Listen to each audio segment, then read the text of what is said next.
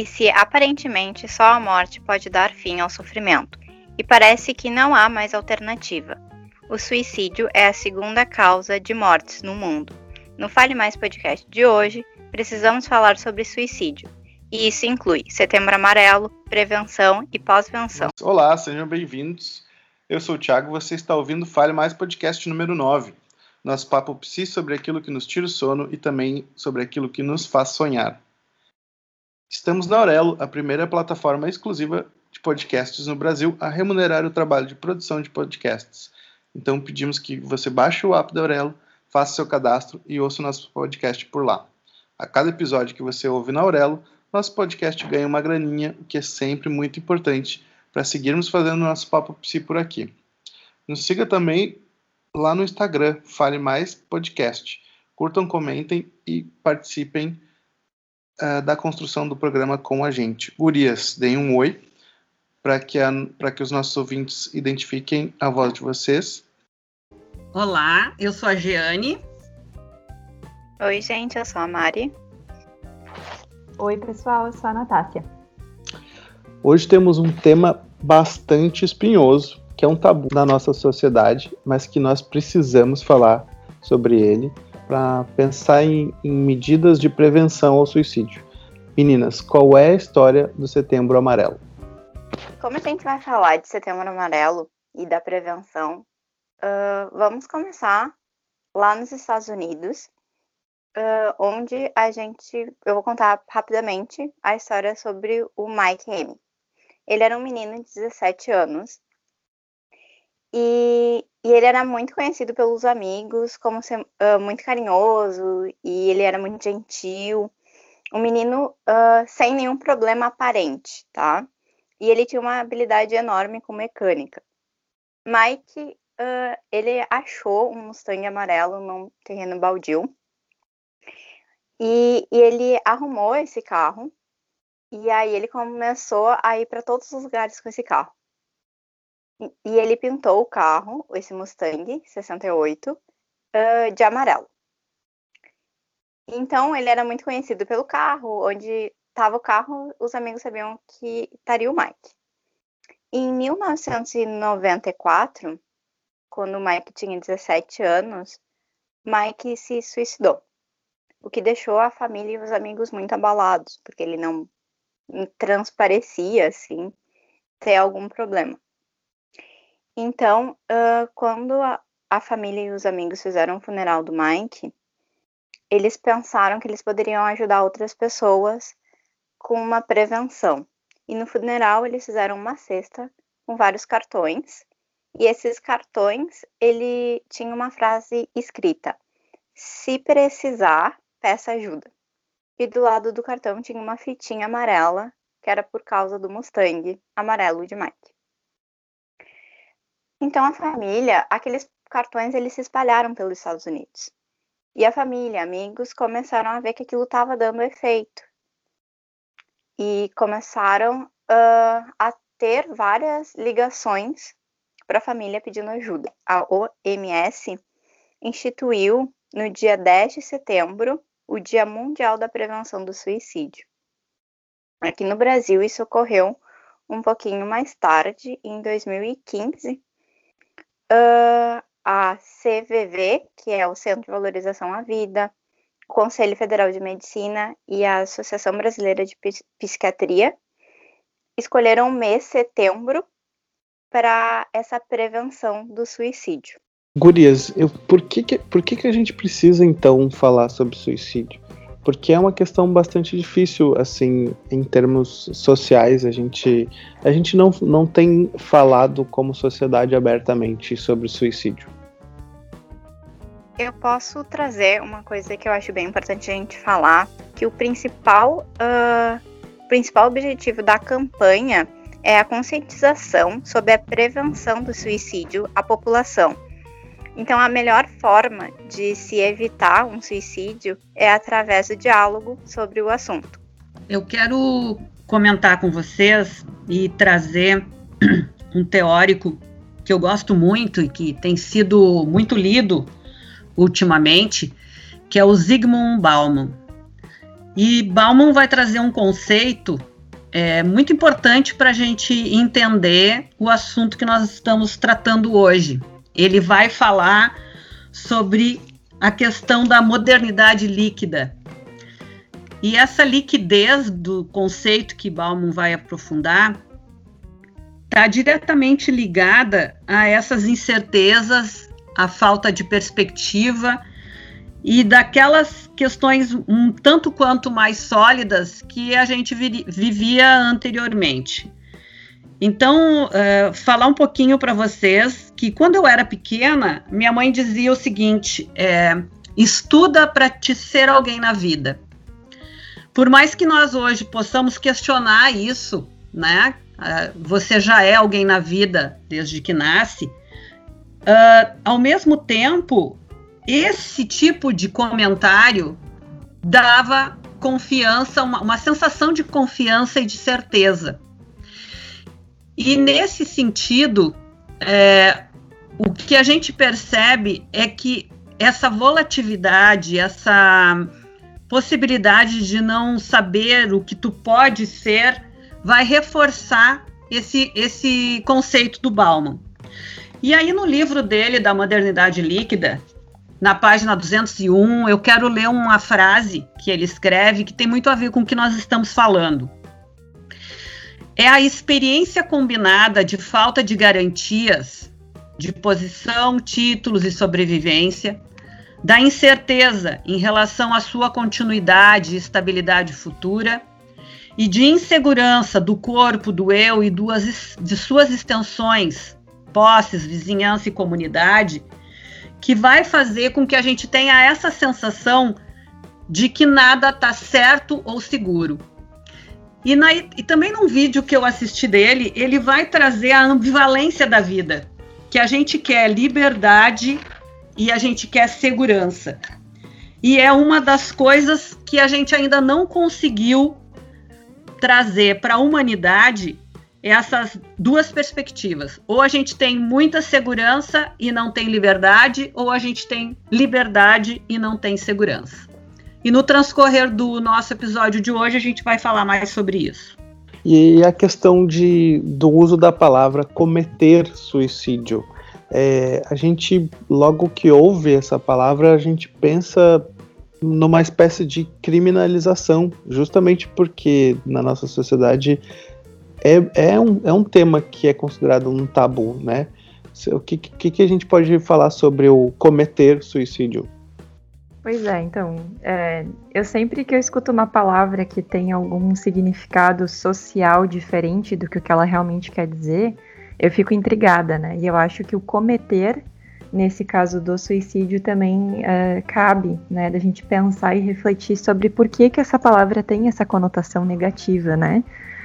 E eu acho que está muito ligada com uma construção social de que quando a gente comete suicídio, né, comete o ato de tirar a própria vida, se tem uma ideia de que isso é um crime. E aí a gente pode filosofar, né, ir muito adiante e pensar sobre várias questões, inclusive religiosas. Aqui no Ocidente fomos, né, uh, colonizados e tivemos o cristianismo como base é, de controle em algum momento da nossa história. Eu acho que isso fala muito é, desse cometer nesse sentido punitivo é, e criminalizado da palavra.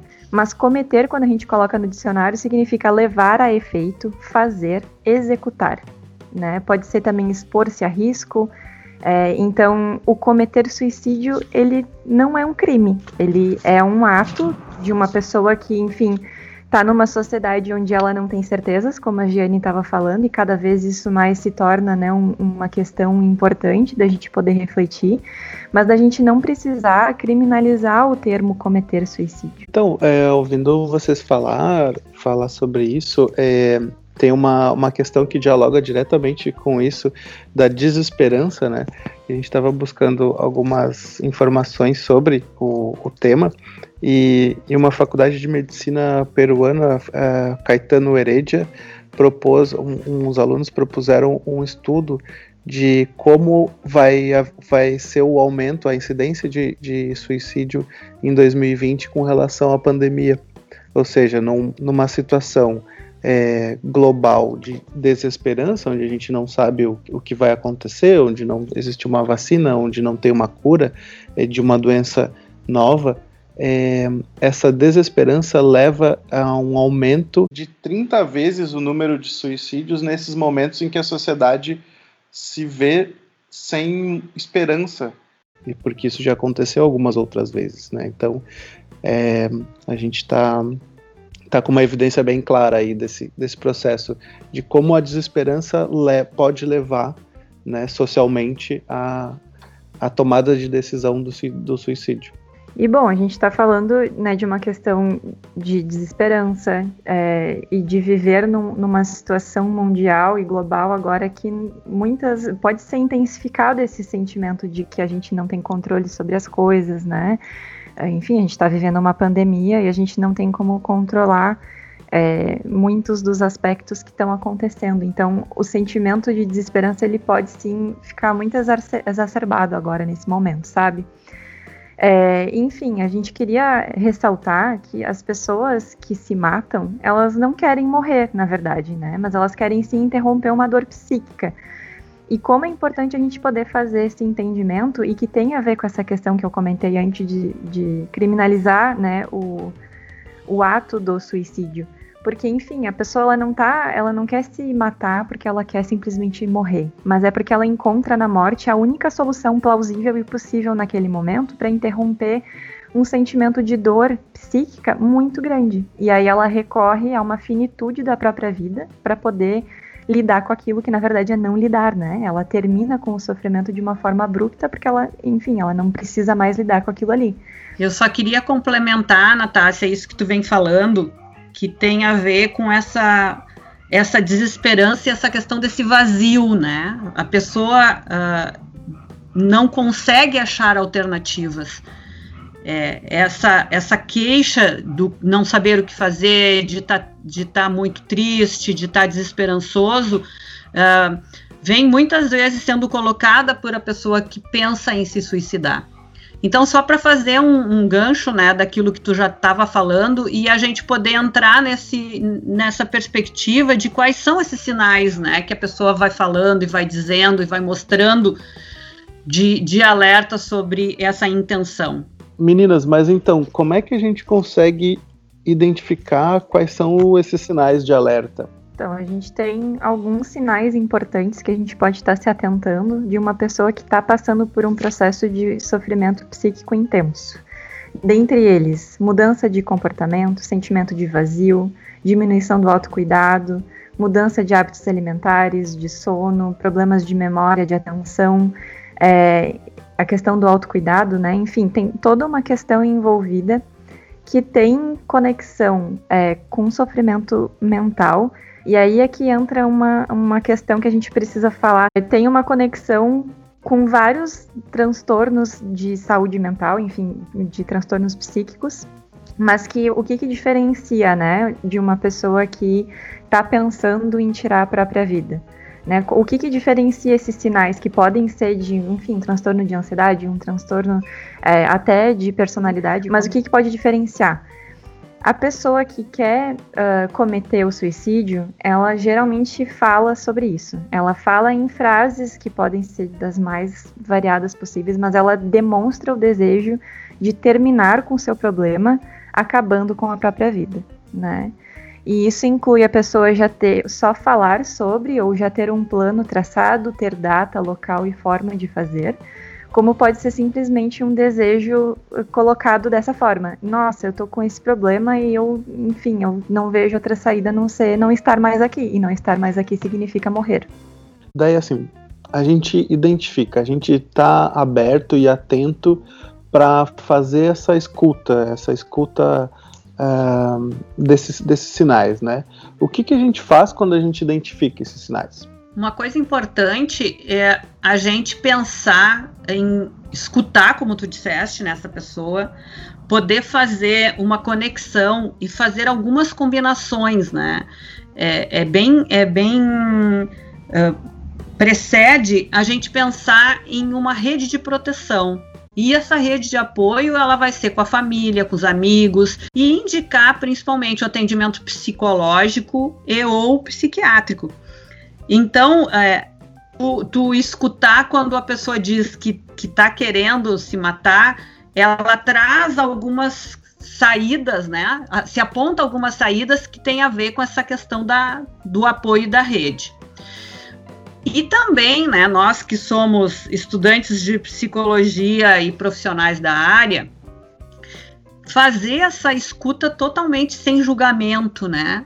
E poder pensar junto com esse paciente, se já estamos atendendo e a pessoa coloca, né, esse, é, é, essa frase, né, estou sem saída, quero me matar, não vejo mais sentido, elaborar um plano de segurança com esse paciente. Então, como é que tu te sente, né? Para quem que tu vai ligar? Ter esse plano escrito para poder fazer essas combinações.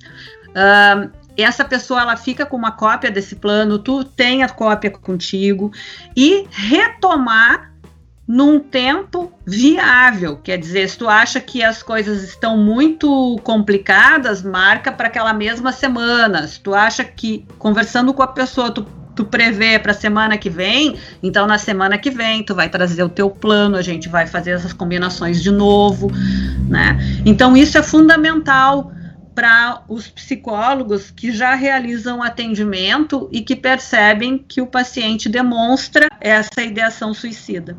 E é, é fundamental prestar atenção que aparecem algumas comorbidades, né? Que a gente vem falando sobre os riscos e os fatores precipitantes. É, na nossa sociedade, muitas vezes aparece como um fator precipitante a desilusão amorosa, um relacionamento que foi rompido, né? A questão do desemprego e vem aumentando cada vez mais a desonra, a vergonha, o uso de álcool ou qualquer droga, né? Então, é, essas comorbidades também é importante a gente observar, porque é, muitos pacientes podem apresentar uma depressão, uma esquizofrenia, um transtorno de ansiedade, falar sobre um abuso sexual ou sobre algo que aconteceu de um que está causando uma tensão, um bloqueio, um desespero. Então, é, é, são essas considerações que vão aparecer na fala da pessoa e o quanto a nossa escuta está afinada para poder detectar isso e fazer essas combinações que eu falei antes. Gurias, a gente acabou falando é, sobre pontos, pontos de atenção, o que, o, que, o que a gente pode fazer, mas e como é que a gente pode evitar? Bom, a gente pode evitar não romantizando, não glorificando um suicídio, não dar detalhes excessivos de como aconteceu, uh, não descrever o ato como corajoso, não descrever o ato nem uh, como foi que aconteceu, se teve cartas, se não publicar isso, não repassar, né? Porque hoje é muito as pessoas têm muito acesso à internet, tudo é compartilhado, tudo é comentado e postado. Uh, não, não criar um espaço de homenagem pública ou reunião em massa, porque isso dá muito espaço ao comportamentos e também comportamentos de imitação, né? O comportamento contágio, o comportamento de imitação. Então, não tentando uh, não fazer todas essas, evitando não fazer todas essas coisas que a gente citou. E com relação a esse termo diferente que a gente acabou usando no início ali do, do desse podcast, é, que a gente falou em pós-venção, mas o que, que é a pós-venção? Isso, a gente terminou a nossa frase lá com a pós-venção, né? Eu confesso que quando eu escutei isso, eu me questionei o que, que é, e aí eu dei um Google, mas eu vou explicar. Pós-venção, ele é um conjunto de atividades de cuidado oferecido às pessoas que estão em luto, né? Por conta de um familiar um amigo que cometeu um suicídio. O objetivo dele é apoiar a recuperar e evitar possíveis complicações, uh, como o aumento do comportamento suicida ou do luto mais complicado, né? Esse é um tema bastante difícil e, e a, gente pode, uh, a gente pode compartilhar aqui como grupo que foi bastante complicado para a gente entrar em contato com, com o assunto, assim, é, para fazer o podcast mesmo, né? Porque a gente precisa estudar, precisa se debruçar sobre o tema e, e, é, e é interessante como a gente conseguiu observar isso na gente, né? Como a gente é, teve algumas resistências, não sei se vocês querem falar, porque a gente acabou tendo alguns adiamentos, algumas coisas que nos afastavam um pouco da, do momento de gravar esse, esse podcast, mas a gente considera bastante importante trazer o tema, porque falando sobre, a gente acabou comentando sobre isso antes, né? Falar sobre nos traz informação, e quanto mais informação a gente tem, mais possibilidade de trabalhar a prevenção. Então é bastante importante que a gente fale sobre.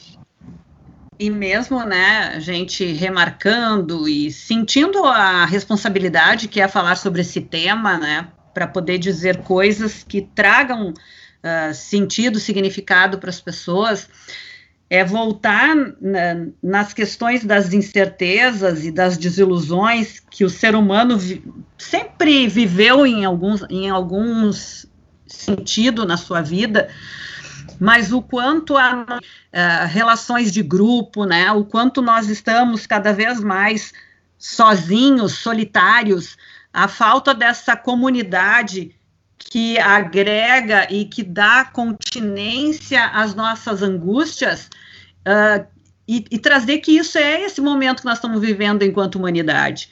E aí a gente está trazendo algumas informações que são importantes para que nós possamos perceber o que que isso está afetando e atingindo as pessoas que convivem conosco, né?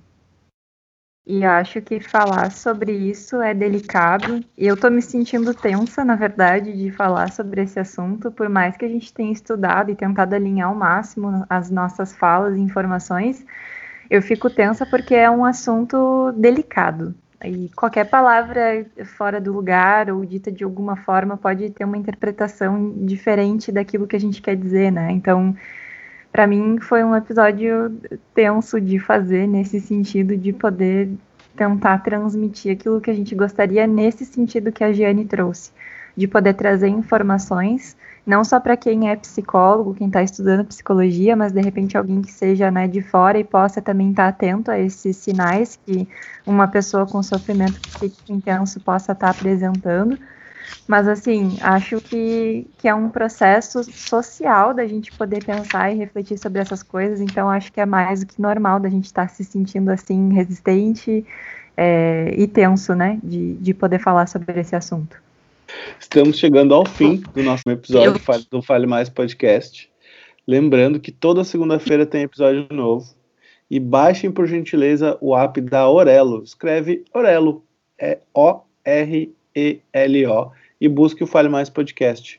Curta lá e ouça o nosso podcast por lá para valorizar a produção de quem está fazendo conteúdo em formato de podcast. Dá essa força para gente. Estamos lá no Instagram, Fale Mais Podcast. Estamos adorando interagir com vocês. Diquinhas, as dicas do nosso episódio de hoje. Bom, então umas dicas bem importantes e números que a gente tem que ter na nossa cabeça Vamos começar primeiro com o Centro de Valorização da Vida, o CVV, é 188. Nós também temos a SAMU, que é 192, o CAPS da tua região, o CRAS da tua região, ou se a pessoa que está contigo ou tu mesmo se sentir, não se sente muito bem ou tiver alguma crise, também o posto da sua região está, vão ter profissionais que estão preparados e sabem como lidar com cada situação, com cada crise e auxiliarão no melhor possível que for. A minha dica é bem simples e a gente é, já falou sobre isso. Gente, façam terapia. Terapia é para todo mundo e é em qualquer momento, tanto para autoconhecimento é, quanto na gestão de uma possível crise. Né? Então, a dica é busque terapia, busque fazer terapia. Uh, sempre, a Maria acabou de falar ali no, no, no, CAPS, que é um recurso possível, né, e, ou também nos consultórios particulares, enfim, mas busquem terapia, isso é uma dica fundamental. Apoiado. E eu, eu queria falar de uma, de uma dica, destacar que os professores são muito procurados pelas crianças e os adolescentes para falar sobre suas dificuldades e muitos trazem seus problemas para colocar para os professores, né? Então, além de tudo que já é feito em relação à questão da arte, do esporte, das atividades sociais dentro da escola que agregam, né, e que fazem a criança e o adolescente se sentir fazendo parte através dos jogos, da dança, do canto, da, do teatro, é também criar espaços de escuta em grupos. Então, pode ser uma roda de conversa, para ver o que, que os estudantes querem falar, né? Quais são suas ansiedades, quais são as suas angústias, e não é trazer mais uma coisa para o professor resolver, mas é aquele bate-papo que pode apontar para algumas saídas. Então, fundamental isso, né, em relação à questão da educação e das coisas que os professores aí já estão fazendo, só para ressaltar. Então, com a fala da Giane, fechamos mais um Fale Mais Podcast. Um beijos. Tchau, tchau.